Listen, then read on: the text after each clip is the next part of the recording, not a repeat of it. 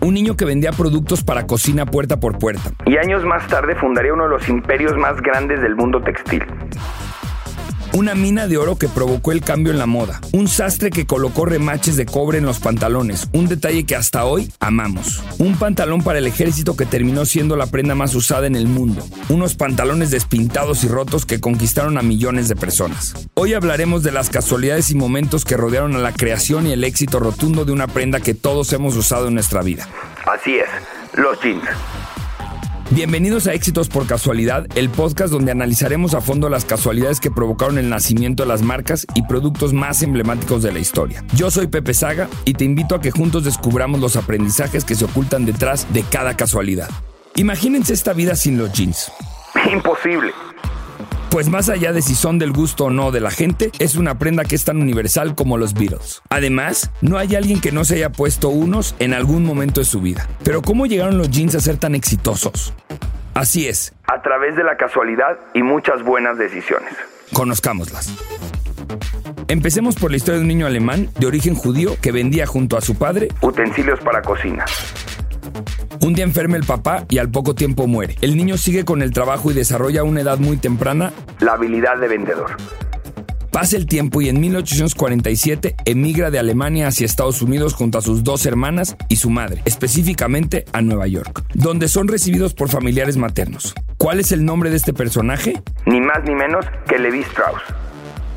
Así es, como tus jeans. Bueno, en realidad su nombre real era Loeb, pero se lo cambió a Levi para negociar de mejor manera con los estadounidenses. Levi se estableció en la ciudad de Nueva York. Trabajó como mercader junto con sus hermanos en un barrio de la ciudad, reforzando así sus conocimientos en ventas. Y aquí viene la primera casualidad que cambiaría la vida de Levi. En el año 1848, en un río americano al norte de California, un obrero que trabajaba en la construcción de un aserradero descubre un montón de pequeños metales brillantes. Sí, es lo que imaginan. Se trataba de pepitas de oro. Este acontecimiento desencadenaría uno de los movimientos más históricos en los Estados Unidos de América, la llamada fiebre del oro. Miles de personas se movilizarían hacia el norte de California, específicamente a San Francisco, y diversos negocios se establecerían para explotar este mineral tan preciado. Levi Strauss sería pionero en estos negocios, pues este hecho histórico favorecería de una forma increíble a Levi, quien también se movilizaría hacia California, pero no para trabajar como minero no, no, no. Este joven tenía ya una visión empresarial desarrollada y sabía que la fiebre del oro movería a cientos de miles de personas hacia California y con tal cantidad de gente habría mercado para diversos negocios. Muy bien, Levi. Nos enseñaste una gran lección. Saber aprovechar las oportunidades, ser valientes y emprendedores. Este joven emprendedor nunca se imaginó que su empresa algún día generaría ganancias por más de 3 mil millones de dólares al año y que sería una marca mundialmente reconocida. Pero bueno, no nos adelantemos. Antes de partir de Nueva York hacia California, Levi se convirtió en ciudadano norteamericano ante el Estado y decidió cambiar la acentuación. Sabía que esto le ayudaría a romper prejuicios y agilizar sus planes de negocio. Cinco años después del hallazgo histórico del oro en California, el joven Levi Strauss ya había hecho crecer su negocio suministrando productos de mercería a los negocios de minería. Y aquí viene otra gran casualidad provocada por la fiebre del oro. Levi al estar inmerso en su negocio y vivir muy de cerca las necesidades de los mineros, descubrió que los buscadores de oro preferían dormir a la intemperie y soportar muchas más complicaciones. Sin embargo, tenían que resolver un problema, que era más incómodo que todos los demás. Sus pantalones se rompían por la rudeza del trabajo, más el peso de las pepitas que cargaban en sus bolsillos. Hacían que se rompieran constantemente. Algo que vendía Levi a los mineros eran carpas hechas de mezclilla. Entonces se le ocurrió diseñar unos overoles a la cintura. Si bien este tejido ya tenía más tiempo en el mercado, nunca se había utilizado para crear unos pantalones. Así en 1850, Levi empezó a fabricar pantalones de trabajo con este tejido y los acabó bautizando por el nombre que recibía el tejido. Jeans. Hagamos una pausa cultural. En Inglaterra este tejido se le llamaba fustán genovés, dado que se fabricó por primera vez en el puerto de Génova. Llegó a Inglaterra desde Francia, donde la ciudad de Génova en francés se traduce a jeans. Este hecho acabó modificando el nombre del tejido con el paso del tiempo de jean a jean. Después, jean se convirtió con el tiempo en jeans.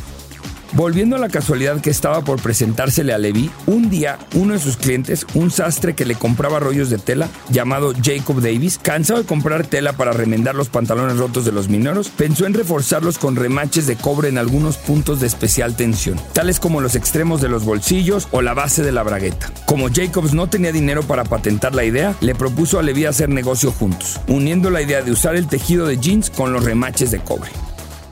Y así el 20 de mayo de 1873 recibieron la patente número 139.121 de la Oficina de Patentes y Marcas estadounidenses y nació el jean como tal, y como lo conocemos hoy, a los famosos Levi's. Es importante reconocer que además de las casualidades, hubo también grandes decisiones correctas y aciertos mercadológicos. Como por ejemplo un día, Levi recibió un consejo de su sobrino de crear el logo de la marca. Sí, esa famosa imagen estampada en una etiqueta de cuero de dos caballos tirando de un pantalón. Esta imagen daba muestra de lo resistente que eran los pantalones. Al diseñar un logotipo que daría distinción e identidad a su producto clave, desarrollando esa histórica etiqueta en 1890. Otra decisión que le dio un sello inigualable a estos jeans es que las prendas Levi's reciben una numeración consecutiva dependiendo su fabricación, y al primer modelo de pantalón tirado por caballos le tocó el número 501. Este es el modelo de pantalón de mezclilla más famoso del mundo hasta el día de hoy. El modelo no ha cambiado, sigue manteniendo su durabilidad y el corte recto que es el preferente de por encima de otro corte de pantalón. Fue tan grande el éxito de estos pantalones que no solo se trasladaron a los trabajadores de la industria de la minería, Pronto los adoptaron los vaqueros de Texas y adquirieron más fama después de que en la primera ofensiva mundial los soldados de los Estados Unidos llevaban consigo al menos dos pares de pantalones. De esta manera los Levi's 501 se dieron a conocer en Europa de forma no intencional. Así llegaría el famoso pantalón de América al resto del mundo. Debido a la calidad y éxito de su producto principal, el famoso 501 de Levi's pasó de ser un producto de trabajo a un producto de moda. Esto como recompensa a todas las buenas decisiones de Levi Strauss. Ahora bien, los jeans fueron llevados al mundo de la moda por Levi, pero fue tal el éxito que por sí sola esta prenda empezó a comercializarse y posicionarse dentro del gusto universal. No necesariamente a través únicamente de Levi's, ya que se convirtieron los jeans en un icono de la cultura. Durante los años de la década de los 50, la juventud estadounidense descubrió los blue jeans y la industria estalló en los Estados Unidos. Esta moda rápidamente se extendió por otras culturas y el mezclilla dejó de ser solo un pedazo de tela, se convirtió en una manifestación social. A principios de los 60, los adolescentes pintaban de forma intencional sus pantalones, ya que al lucirlos más desgastados los hacían ver más a la moda. Aquí vale la pena subrayar otro gran acierto de Levi. Supo adaptarse y provocar una transformación empresarial que los tiempos que estaba viviendo le estaban pidiendo. Por ejemplo, supo transformarse para responder prontamente a las necesidades de los adolescentes para imitar los looks de Elvis y de James Dean. Poco tiempo después, la fábrica ya producía jeans deslavados, siendo esto una muestra de que Levi Strauss supo adaptarse de forma correcta a los tiempos. Pero de nuevo el fenómeno de los jeans va más allá de solo Levi's. En los años 60 los jeans para mujer representaron a la revolución juvenil, con botas acampanadas e inspiraciones éticas para hacer alusión a un mundo más ecológico y armonioso. Se convirtió en insignia y de hecho este estilo de jeans tiene como nombre el jeans hippie. En los 70 los jeans dieron un gran salto, ya que se convirtió en una prenda que no tenía diferencias de sexo, clase o raza. Se convirtió en la prenda para todos y todas signo de liberación de género, una prenda versátil que se amoldó a toda situación social. Ya en los 80, con la liberación de género, los jeans se amoldaron a las necesidades del momento. Se necesitan pantalones que fueran cómodos para el movimiento y el deporte. Así aparecieron los jeans baggies, justo a tiempo para la aparición del breakdance y el hip hop. Y en los 90, con el uso de la patineta y patines, se agigantan las dimensiones de los jeans. Ya asomándonos a los años 2000, la prenda se adapta a la nueva moda, ahora se encuentran jeans justos al cuerpo, descaderados y bota tú. Han avanzado los años y el deslavado dejó de estar de moda, para dar la bienvenida a los jeans levantapompas con tiro alto que se amoldan a la figura. Acentúa la cintura y los glúteos. Estos jeans los podemos encontrar con o sin bolsillos. Los jeans actualmente son parte del ADN de la industria textil mundial. Todos tenemos al menos un jeans en nuestro closet y el uso de la mezclilla se expandió a otras prendas como chamarras, shorts, faldas y vestidos. Estos giros e innovaciones que ha experimentado esta prenda ha sido gracias a personajes que se han atrevido a experimentar. Uno de estos héroes de la moda es Renzo Rosso, fundador de la marca Diesel. Si bien Levi fue el emprendedor y descubridor, Renzo es el innovador y experimental. El otro extremo de la historia de los jeans. Comenzó a incursionar en la moda siendo adolescente, cuando un amigo le prestó varios metros de mezclilla. Rosso tomó prestada la máquina de coser de su madre y produjo su primer prenda de vestir, un par de pantalones acampanados ceñidos con una campana de 17 pulgadas. Solo había un problema, como recuerda Rosso, en Be Stupid, su libro de consejos empresariales de 2011. Me había olvidado de coser una tira de tela detrás de la cremallera, así que cada vez que la subía sudaba frío y temía la posibilidad de un doloroso accidente. Claramente, él no era un diseñador, pero tenía un sentido de lo que podía vender. Rosso no solo sabía cómo hacer jeans, sino que también sabía cómo comercializarlos. Desde el principio, la publicidad irreverente de Diesel se ha dirigido a un cliente sofisticado. Ha sido tal la innovación que logró el fundador de Diesel que hizo que unos jeans rotos y deslavados fueran más caros que unos Levi's. Sin duda, lo que Rosso ha logrado crear es consecuencia, de nuevo, de una transformación empresarial. La diferencia entre esta transformación y la de Levi's es que él logró transformarse para adaptarse y Diesel supo transformarse para provocar. Y una vez más lo digo, Pueden suceder miles de casualidades, pero si no estás listo para transformarte y aprovecharlas, entonces pasarán de largo. Es tan importante esto que vale la pena hablar un poco de la transformación empresarial, porque todas las empresas, ya sean grandes, medianas o pequeñas, tienen la necesidad de transformación o gestión del cambio, que les permite evolucionar y desarrollarse.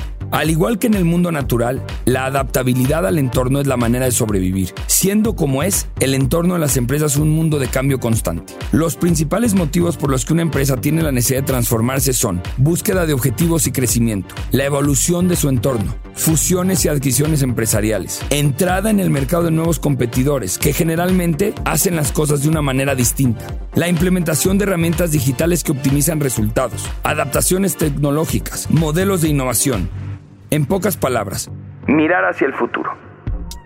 Las empresas deben estar preparadas y ser flexibles a los cambios. Quedarse atrás o reaccionar tarde puede suponer perder relevancia, oportunidades o mercado. Expertos empresariales nos comparten las siguientes reflexiones y apartados para lograr una transformación empresarial. Primero las reflexiones. Las personas están en el centro de la organización. La jerarquía es horizontal. La conciliación de la vida personal y profesional. Digitalización en su máxima expresión. La confianza puesta en el trabajador. La opinión del empleado es relevante y como última reflexión, la unión del equipo.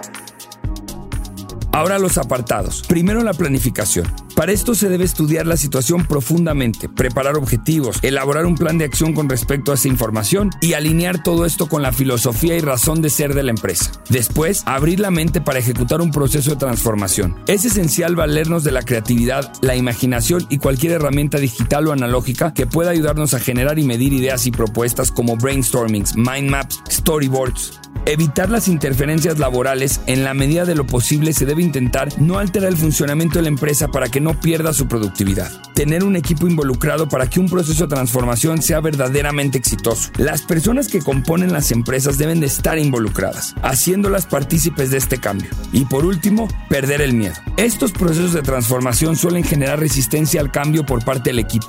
Hay que esforzarse por perder el miedo a los cambios y fomentar la adaptabilidad. Pero como siempre decimos en este programa, lo más importante es estar preparados para abrirle la puerta a la casualidad, porque el éxito casi siempre viene detrás de ella.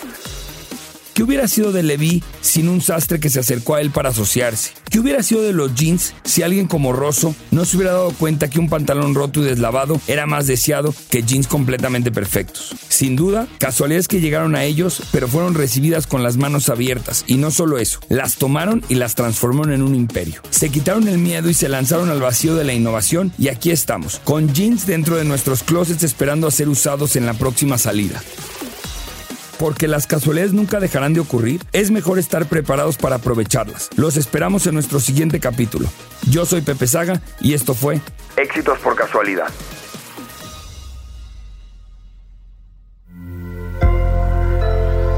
Sonoro.